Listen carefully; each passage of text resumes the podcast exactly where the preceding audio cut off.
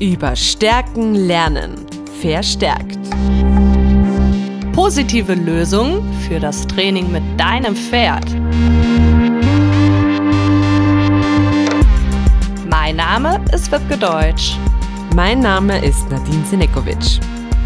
Wir sind Pferdetrainerinnen über positive Verstärkung. Bei Verstärkt stellen wir Wege vor, wie du mit deinem Trainingspartner Pferd eine Sprache findest. Wir sprechen mit Experten und Expertinnen, berichten über eigene Erfahrungen, neue Erkenntnisse, Bücher und Fortbildungen. Wir geben Antworten auf deine Fragen. Willkommen bei Verstärkt! Wir sprechen heute mit Stine Küster über die Sprache der Pferde. Vor allem über das Thema Ausdrucksverhalten in Bezug auf Beschwichtigungssignale und Mimik. Stine bietet zahlreiche Online-Kurse an, unter anderem zu den Themen Ausdrucksverhalten, gymnastizierendes Training und achtsames Klickertraining. Stine hat außerdem eine spannende Facebook-Gruppe mit dem Namen Gestik und Mimik unserer Pferde deuten lernen, die wir dir unbedingt ans Herz legen wollen. Sie arbeitet seit 15 Jahren über positive Verstärkung. Hallo und herzlich willkommen, Stine. Hallo, wie schön, dass ich dabei sein darf und äh, vielen Dank, dass ihr überhaupt so einen schönen ja, Podcast ähm, gestaltet habt und so vielen Menschen damit die Möglichkeit gibt, nochmal so einen ganz neuen Blickwinkel auf die Welt der Pferde ähm, zu bekommen. Ja, schön, dass du ähm, das sagst. Da freuen wir uns immer sehr. Auch ja. nochmal von mir Hallo und herzlich willkommen. Und wir freuen uns total, mit dir heute über dieses spannende Thema sprechen zu dürfen. Ja, und wie Nadine eben schon angekündigt haben, werden wir heute über das Ausdrucksverhalten sprechen. Und wir wollen mit dem Beschwichtigungssignalen einsteigen. Und ähm, das sage ich jetzt so, als würde jeder wissen, was Beschwichtigungssignale sind. Da gehe ich aber nicht von aus und das können wir auch nicht. Und deswegen ähm, würde ich dich bitten, dass du mal erklärst, was Beschwichtigungssignale sind. Ja, ähm, Beschwichtigungssignale sind ähm, spezielle Verhalten von Pferden, die so sie aussenden in Situationen, in denen sie sich unwohl fühlen und aus der sie gerne rauskommen möchten. Das ist sozusagen so die weiße Flagge, die sie hissen. Ähm, und damit versuchen sie ihr Gegenüber, also den Menschen oder auch andere Pferde, zu beschwichtigen. Das sind eben sogenannte Demutsgesten. Ähm, wenn ein Pferd so ein Signal aussendet, dann bedeutet das im Prinzip, ich fühle mich unwohl, ich möchte die Situation verändern, aber eben auch keinen Streit.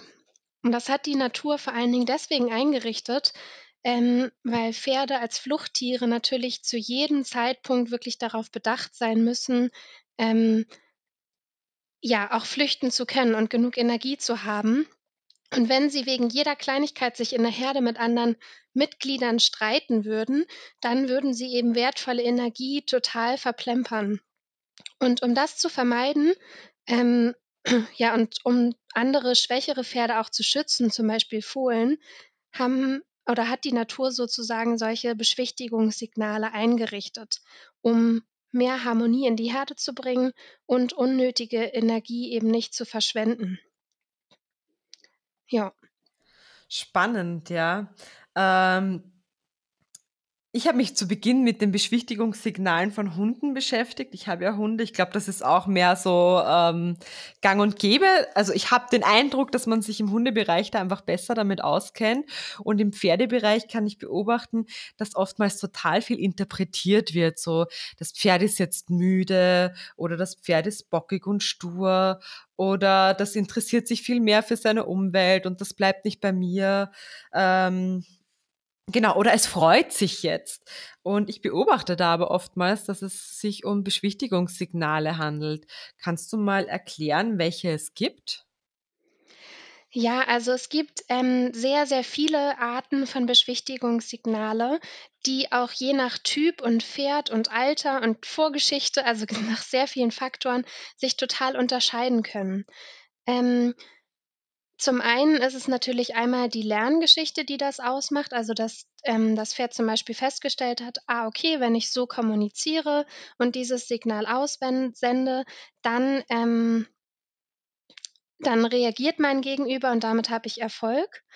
Und zum anderen kommt es eben auf das Alter an. Also wenn ich ein junges Pferd habe, wird es häufiger Situationen geben, ähm, die ja, wo es verunsichert ist, wo das Jungpferd sich unsicher fühlt und dann, ähm, sich eben auch unwohl fühlt und beschwichtigt.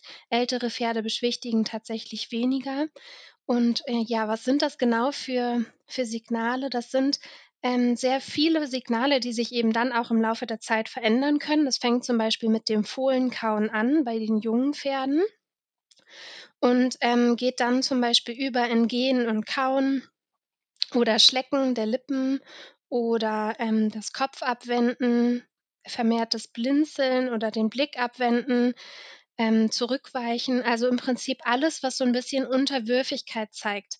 Das sind, ähm, Beschwichtigungssignale und das, ähm, Gemeine an den Beschwichtigungssignalen ist, dass es alle letztlich auch in anderen Kontexten noch mal gezeigt werden können. Also, es muss kein Beschwichtigungssignal sein, aber es kann. Und ob es ein Beschwichtigungssignal ist oder nicht, das das kann man oft nur so in dem Kontext der Situation, ähm, erfassen und auch in Anbetracht, ob es noch andere Merkmale, sage ich mal, in der Mimik gi gibt oder im Ausdrucksverhalten, ähm, die, ja, sehr klar definieren: „Ah, okay, jetzt beschwichtigt das Pferd.“ Und, ähm, ich kann das immer so 'n bisschen davon abhängig machen, ob es vorher eine Situation gab, wo, ähm wo Druck ausgeübt wurde, zum Beispiel aus das auf das Pferd oder wo sich das Pferd deutlich unwohl gefühlt hat und, ähm, vielleicht auch gestresst war oder irgendwie so was war und, ähm, ja, dann eben dieses Verhalten kommt. Also, das finde ich total spannend, weil du ja grade sagst, dass es auch aus 'nem Kontext sein kann, dass das Pferd gestresst war und dann anfängt abzukauen. Und das kennen wir ja alle aus'm Reitunterricht früher oder beziehungsweise ich kenne es, ich weiß, Nadine auch, ähm, dass oft gesagt worden ist: „So, jetzt kaut das Pferd, jetzt hat es verstanden entweder verstanden, was du wolltest, oder es fängt an nachzudenken.“ Ja, ähm, das ist wirklich so 'n bisschen diese dieses Fiese, weil das kann tatsächlich sein, dass ähm, dass sich 'ne bestimmte Anspannung gelöst hat und das Pferd da deswegen kaut und das gar nicht so unbedingt, ähm, ein Beschwichtigungssignal ist, sondern tatsächlich ein Umschalten der, ähm, ja, ne das Nervensystem vom Sympathikus, also vom angespannten Zustand in den Parasympathikus. Und, ähm, wenn das passiert, dann fangen Pferde oft auch an zu kauen und zu schlecken. Das kann man zum Beispiel in Behandlungen ganz gut sehen. Wenn wenn ein Therapeut da 'ne Blockade löst, dann fangen die Pferde sehr häufig an, auch so zu kauen und zu schlecken und waren vorher angespannt. Und, ähm, das kann also daher kommen, ist also ein Zeichen, dass es vorher 'ne Anspannung gab und das Pferd sich dann eben tatsächlich entspannt. Ähm, ja, und das Jetzt habe ich grad 'n bisschen den Faden verloren. Ja, es ging eigentlich, äh, tatsächlich noch mal darum und, äh, du hast es aber auch richtig beantwortet, finde ich, oder so, dass meine Frage ist dadurch beantwortet gewesen, dass man ja schon fast meinen könnte, ähm, dass wenn Pferde beim beim Reiten dann anfangen abzukauen, dass eventuell das, was davor beim Reiten passiert ist, eine stressige Situation für das Pferd war. Ja, genau. Ähm, das kann man kann man da tatsächlich so 'n bisschen drauf zurückführen, dass es in irgendeiner Form, ähm, stressig war oder sich unwohl gefühlt hat oder es auch 'ne körperliche Blockade war. Ähm, das deutet darauf hin. Das Gute ist, dass sich das Pferd dann jetzt entspannt, also es ist auch ein positives Zeichen, aber das Schlechte in Anführungszeichen ist, dass es vorher eben wirklich auch diese Anspannung gab und man sich überlegen könnte, ob das nötig gewesen ist. Ähm, manchmal lässt sich das ja auch nicht verhindern. Stress lässt sich nicht verhindern und gehört letztlich auch zu 'nem gewissen Grad immer zum Leben dazu. Ähm, aber man kann das vielleicht noch mal hinterfragen, ob ob man das vielleicht noch kleinschrittiger zum Beispiel hätte aufbauen können, das Training, wenn es so stressig war für das Pferd, dass es sich jetzt wieder entspannt. Man muss da halt immer so 'n bisschen auch die restlichen Merkmale noch mit einbeziehen und schauen, gibt es da noch andere Stressmerkmale? Ähm, vielleicht kann ich auch zum Thema Konzentration noch mal was sagen, weil ich das sehr, sehr häufig auch höre, ähm, dass Pferde kauen, wenn sie sich konzentrieren oder dass Pferde die Ohren anlegen, wenn sie konzentrieren. Und dann wird ja häufig gesagt, ähm, dass ja, dass man selber ja auch nicht immer freundlich guckt, wenn man sich konzentriert. Und, ähm, ja, ich finde die Aussage tatsächlich ein bisschen schwierig, weil, ähm Es ist einfach so, dass man die emotionale Empfindung des Pferdes in der Mimik erkennt. Das ist das, was man in der Mimik sieht. Und ähm, das sind einfach zwei verschiedene Ebenen. Also einmal haben wir die emotionale Ebene, ähm, die Gefühlswelt der Pferde, die wir in der Mimik sehen.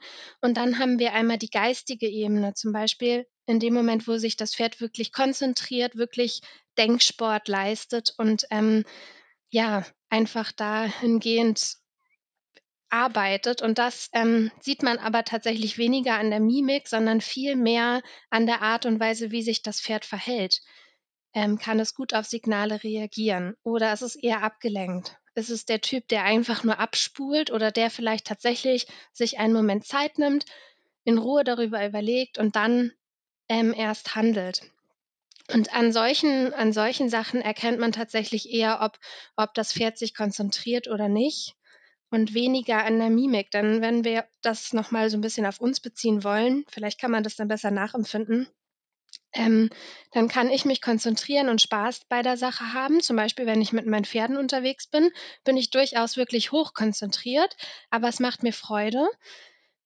Oder ich kann ähm, hochkonzentriert sein und ich habe weniger Spaß dabei, zum Beispiel ähm, in der Mathe-Klausur beim Abi. Da habe ich mich super unwohl gefühlt und war trotzdem konzentriert und habe eine Leistung erbracht, aber ich habe mich nicht wohl gefühlt. Also ich hätte da, wäre da am liebsten weg gewesen so musste ich nur mal machen. Aber das finde ich einfach nochmal ähm, wichtig auch zu sagen, dass es da wirklich Unterschiede gibt, auf die man achten sollte und Konzentration eher in der Art und Weise zu erkennen ist, wie ein Pferd auf die Anfragen des Menschen reagiert. Du bist jetzt eben auch schon ähm, ein bisschen auf das Thema Training eingegangen. Wenn mir eben auffällt, dass während des Trainings mein Pferd ein Beschwichtigungssignal zeigt. Wie kann ich denn darauf reagieren? Ja, also erstmal auf jeden Fall nicht in Panik verfallen. ähm, ich kenne viele, viele Menschen, die ähm, sich mit dem Thema Mimik anfangen zu beschäftigen oder auch mal einen meiner Kurse besucht haben. Und ähm, ich warne immer vor, je mehr man seinen Blick schult, desto mehr sieht man. Und irgendwann ähm, ja, fällt man fast in so eine Schockstarre, weil man, ähm, ja, nur noch schreckliche oder schlecht gelaunte, ähm, mit negativen Emotionen erfüllte Pferde sieht. So und, ähm, ja, es gibt tatsächlich viele Pferde, denen geht es nicht so gut, aber es bringt auch nichts, den Kopf in den Sand zu stecken. Ähm, wenn ich feststelle, mein Pferd zeigt Beschwichtigung, dann kann ich im ersten Moment, ähm, bin ich schon mal super, wenn ich das überhaupt wahrnehmen kann. Äh, viele, viele Menschen schaffen das schon nicht. Das ist gar nicht schlimm, das ist ganz wertfrei gemeint und ganz neutral, sondern sie schaffen es einfach nicht, das zu sehen oder haben da einfach nicht so das Wissen drüber und übergehen das dann. Ähm, das Problem ist, wenn wir diese Beschwichtigungssignale übergehen und übersehen und einfach weitermachen, dann ähm, kann das Pferd oder kann es passieren, dass das Pferd tatsächlich so ein bisschen ähm, frustriert ist und stagniert und, und gar nicht mehr so richtig was zeigen mag, weil es auch nicht mehr richtig gesehen wird. Also das Gefühl geben wir dem Pferd dann ja. Oder es, ähm, es kommuniziert deutlicher. Und Beschwichtigung ist eine sehr, sehr höfliche Art und Weise, mit uns zu kommunizieren und zu sagen, das finde ich nicht so schön. Ähm, wenn es dann deutlicher wird, dann wird es meistens auch unangenehm für den Menschen dass es dann tatsächlich Abwehrverhalten zeigt und sagt, so will ich es auf gar keinen Fall haben. Oder ähm, einfach flüchtet und sagt, tschüss, mit mir nicht, mach deinen Kram alleine. Ähm, und das ist einfach sehr unangenehm für uns Menschen. Deswegen ist es super, wenn man seinen Blick schult und zumindest schon mal sehen kann, ah, okay, hier fühlt mein Pferd sich unwohl. Und ähm, das wahrnehmen kann, weil das ist wirklich auch schon der erste große Baustein ähm, für eine gute Partnerschaft, die Bedürfnisse von seinem Pferd wahrzunehmen. Und ähm, wenn ich dieses, diese Symptomatiken quasi wahrnehme und aber gar nicht weiß, wo es gerade herkommt, dann ist immer der, der beste Moment, erstmal wieder runterzufahren. Erstmal eine kurze Pause einlegen. Ähm, selber kann man ja auch beschwichtigen. Das ähm, kennt man von sich selbst zum Beispiel auch, dass wenn man ähm, in einem oder zwischen zwei Menschen steht, die sich gerade streiten oder so und das sehr unangenehm ist für einen, dann ähm, kennt man das von Kindern, dass die dann anfangen so zu lachen oder Späße zu machen und so rumzualbern. Ähm, nicht, weil die das gerade so toll finden, sondern weil die mhm. Situation so unangenehm ist, dass sie irgendwie versuchen, die wieder zu besänftigen, die Situation. Das ist zum Beispiel mhm. eine Beschwichtigung. Oder wenn wir von einem Menschen angestarrt werden, also so wirklich fokussiert ins Gesicht, in die Augen, wirklich angestarrt, dann ähm, fangen wir auch oft an, den Blick abzuwenden, woanders hinzugucken, ähm, den Kopf zu senken.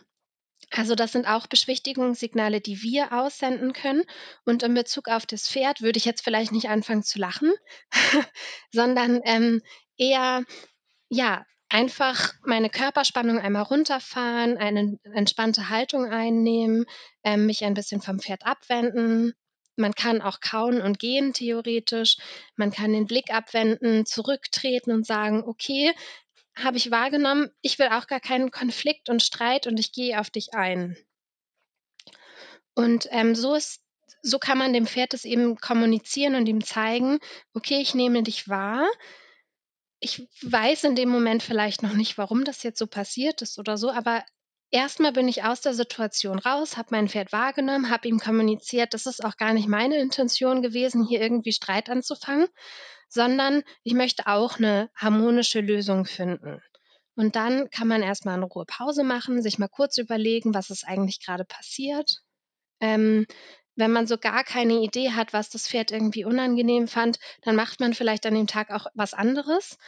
Ansonsten kann man noch mal versuchen, andere Wege zu gehen, noch mal kleinere Schritte einzuführen. Also sich dann eben zu überlegen, okay, warum hat mein Pferd sich unwohl gefühlt und was kann ich verändern, dass es sich wieder wohler fühlt und mich nicht beschwichtigen muss.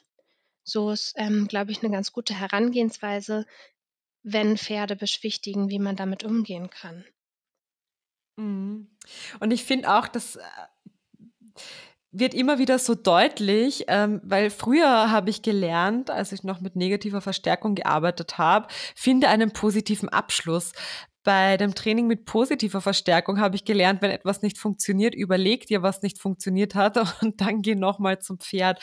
Und ich glaube, das wird da auch ganz gut passen. Ja, auf jeden Fall. Das ist, ähm, glaube ich, sowieso immer wirklich eine ganz gute ganz 'n ganz guter Lösungsweg, erstmal herauszugehen, weil es gibt so viele Faktoren, die man vielleicht nicht auf den ersten Blick, ähm, betrachtet und so viele unterschiedliche Wahrnehmungen, ähm, dass es manchmal wirklich besser ist, in diese aus der Situation einmal kurz rauszugehen, einmal wieder klar zu werden, bevor man auch unfair vielleicht wird dem Pferd gegenüber. Weil wir sind alle nur Menschen, wir bringen auch unsere Erfahrungen und Emotionen mit und, ähm, es kann einfach tatsächlich passieren, dass wenn man dann nicht irgendwie eine gute Lösungsstrategie findet, dass es dann auch wirklich unangenehm und unfair fürs Pferd wird, was einem selbst danach meistens ja auch total leid tut, was man eigentlich gar nicht wollte.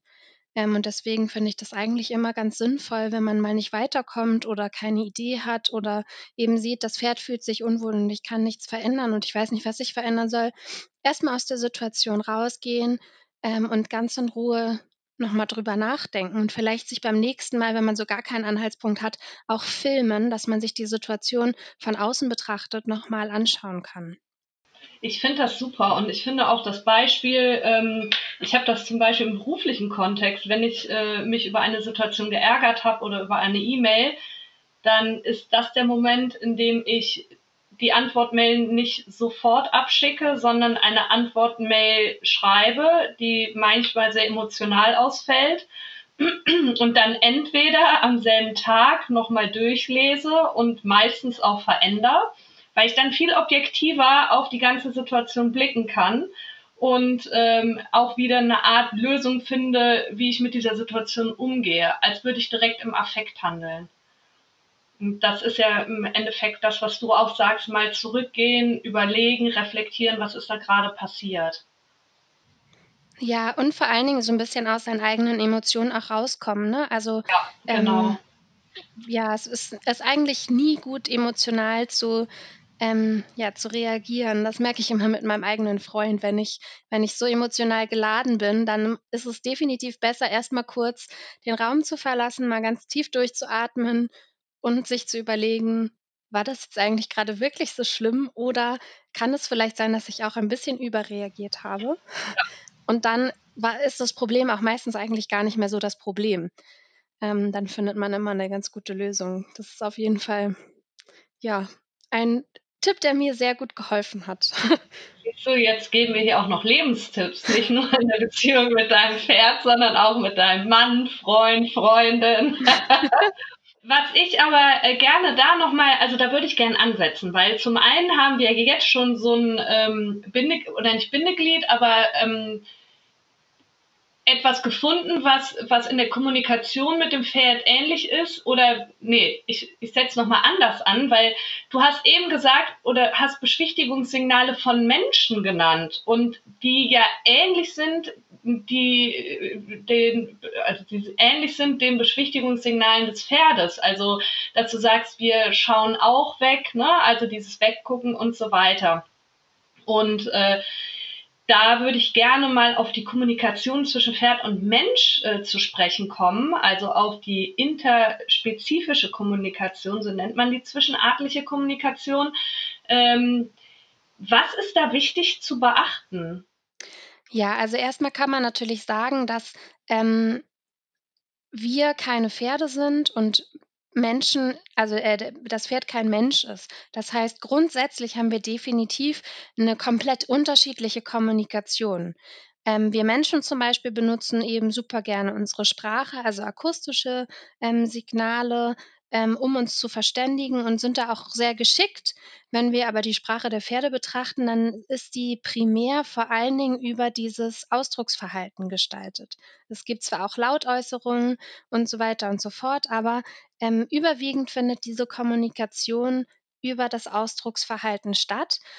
Und das ist schon mal so der erste Knackpunkt, wo es tatsächlich zu Schwierigkeiten kommen kann, weil unser Blick zum Beispiel eben nicht so gut geschult ist wie der des Pferdes und wir unseren Körper vielleicht auch gar nicht so bewusst einsetzen können wie das Pferd, zumal wir auch einen komplett anderen Körperbau haben, dass es nicht wirklich funktioniert, wenn wir die Sprache der Pferde versuchen zu imitieren. Das ähm, das funktioniert einfach nicht aufgrund dieser ganzen Sachen, dass wir anders kommunizieren, nicht so fein sind wie die Pferde, was das angeht und einen komplett anderen Körperbau haben. Ähm, aber wir können natürlich lernen, diese Sprache der Pferde besser zu verstehen, um besser auf die Pferde eingehen zu können und besser wahrnehmen zu können, ah, okay, hier hat es das Bedürfnis, hier fühlt es sich unwohl, ähm, diese Sache mag es zum Beispiel total gerne, ähm, um einfach so ein bisschen auch die Persönlichkeit, die hinter dem Pferd steht, besser kennenlernen zu können. Und ähm, wenn wir dann aber auf diese zwischen, zwischenartliche Sprache eingehen, dann ähm, kann man einfach sagen, dass wir uns die mit unserem Pferd wirklich selber erarbeiten müssen. Das Pferd muss lernen, was wir meinen, wenn wir, weiß ich nicht, den Arm heben zum Beispiel. Und ähm, wir müssen eben auch lernen, was das Pferd meint, wenn es abhaut. Also ganz banal gesagt. Ähm, das heißt, es ist ein Lernprozess, diese Sprache sich aufzubauen und das letztlich nicht von der Natur gegeben. Das Einzige, was eben gegeben ist, ist, dass Pferde auf Druck reagieren, also abhauen zum Beispiel, ähm, mit Flucht reagieren oder aber sogar Gegendruck aufbauen. Das ist so, eine, so ein Lerngesetz, weil wir sind ja eben diese, ja, die Feinde im Prinzip der Pferde. Wir sind ja eigentlich die Angreifer und die Pferde die Fluchttiere, wenn man das mal ganz so banal sagen darf. Ähm, das heißt, so eine Grundkommunikation von der Natur her gibt es eigentlich zwischen Pferd und Mensch nicht. Und ähm, all das, was da so passiert, das müssen wir uns eben ja, erarbeiten und dem Pferd beibringen und wir müssen dazu lernen und da können wir voneinander lernen und aber eben auf diese Basissachen auch einfach so ein bisschen zurückgreifen, dass wir eben lernen, okay, wenn das Pferd mit anderen Pferden so und so kommuniziert, dann wird es das bei mir vielleicht vermutlich auch erstmal versuchen. Und da kriegt man dann schon mal ganz gute Anhaltspunkte, ähm, ja, wie man sein Pferd besser verstehen kann und wie man die Sprache vielleicht auch aufbauen kann, was für dieses Pferd vielleicht gerade hilfreich ist.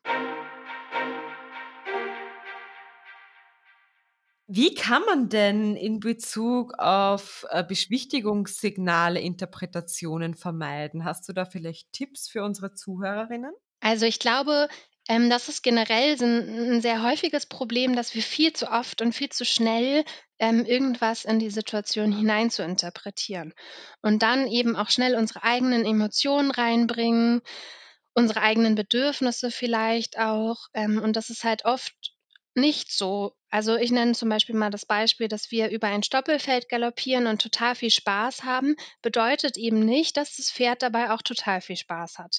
Es kann natürlich sein, aber es muss nicht.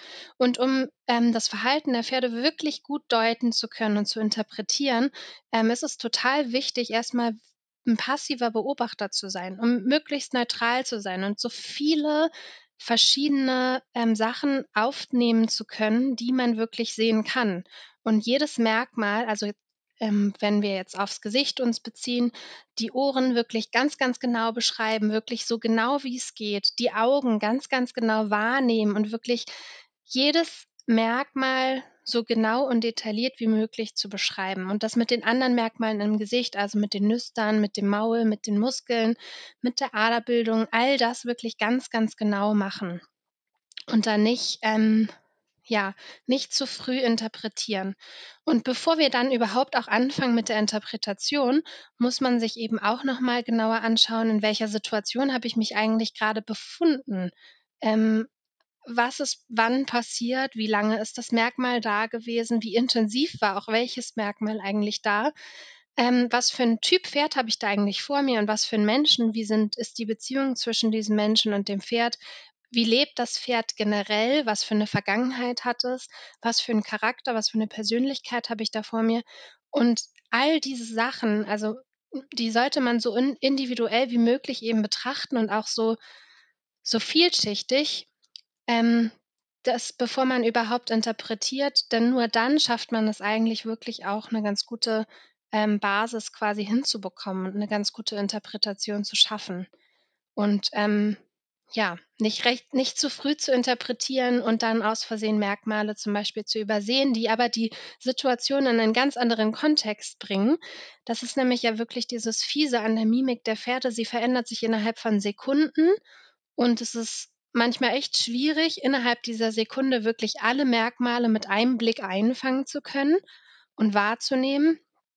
Und dann ist es eben auch so, dass es häufig Überlagerungszustände von verschiedenen Emotionen sind und ähm, unsere eigenen Empfindungen eben auch mit reinspielen. Also es gibt viele, viele Fehlerquellen bei der Interpretation von Ausdrucksverhalten und deswegen ist es eben so wichtig, so lange wie möglich passiver Beobachter zu sein und dann kann man es zumindest ein bisschen einschränken, dass man nicht viel interpretiert. Ja, herzlichen Dank. Ich finde das ein total wichtiges Thema und ähm, und es ist auch äh, ein Lernprozess für den Menschen. Ja, auf jeden Fall. Das ist so das ist so normal, ne, dass man Sachen sieht und genau also gleich auch ein Gefühl, so ein Bauchgefühl dabei hat. Und, ähm, das ist nicht immer falsch, aber das Bauchgefühl trügt manchmal eben auch ein bisschen und dann macht es eben Sinn, wirklich genauer hinzuschauen. Großartig, dass wir jetzt im ersten Teil mit dir über, äh, Beschwichtigungssignale und allgemeine Kommunikation besprechen konnten, Stine. Ja, und äh, das war's dann tatsächlich auch schon mit dem ersten Teil. Herzlichen Dank, dass du da warst, dass du dein Wissen mit uns geteilt hast. Ja, vielen, vielen Dank, dass ihr mir die Möglichkeit gegeben habt. Und ich hoffe einfach sehr, dass, ähm, ja, dass es dem einen oder anderen vielleicht auch hilft, sein Pferd noch ein bisschen besser zu verstehen und die Kommunikation zwischen sich und dem Pferd noch ein bisschen mehr zu verfeinern. Hm, da bin ich sicher. Es war total spannend. Ich freue mich sehr auf den zweiten Teil.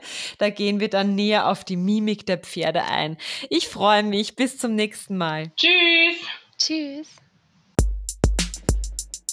Du hast Fragen, die wir in unserem Podcast beantworten dürfen? Du hast Interesse an einem Online-Coaching oder Unterricht?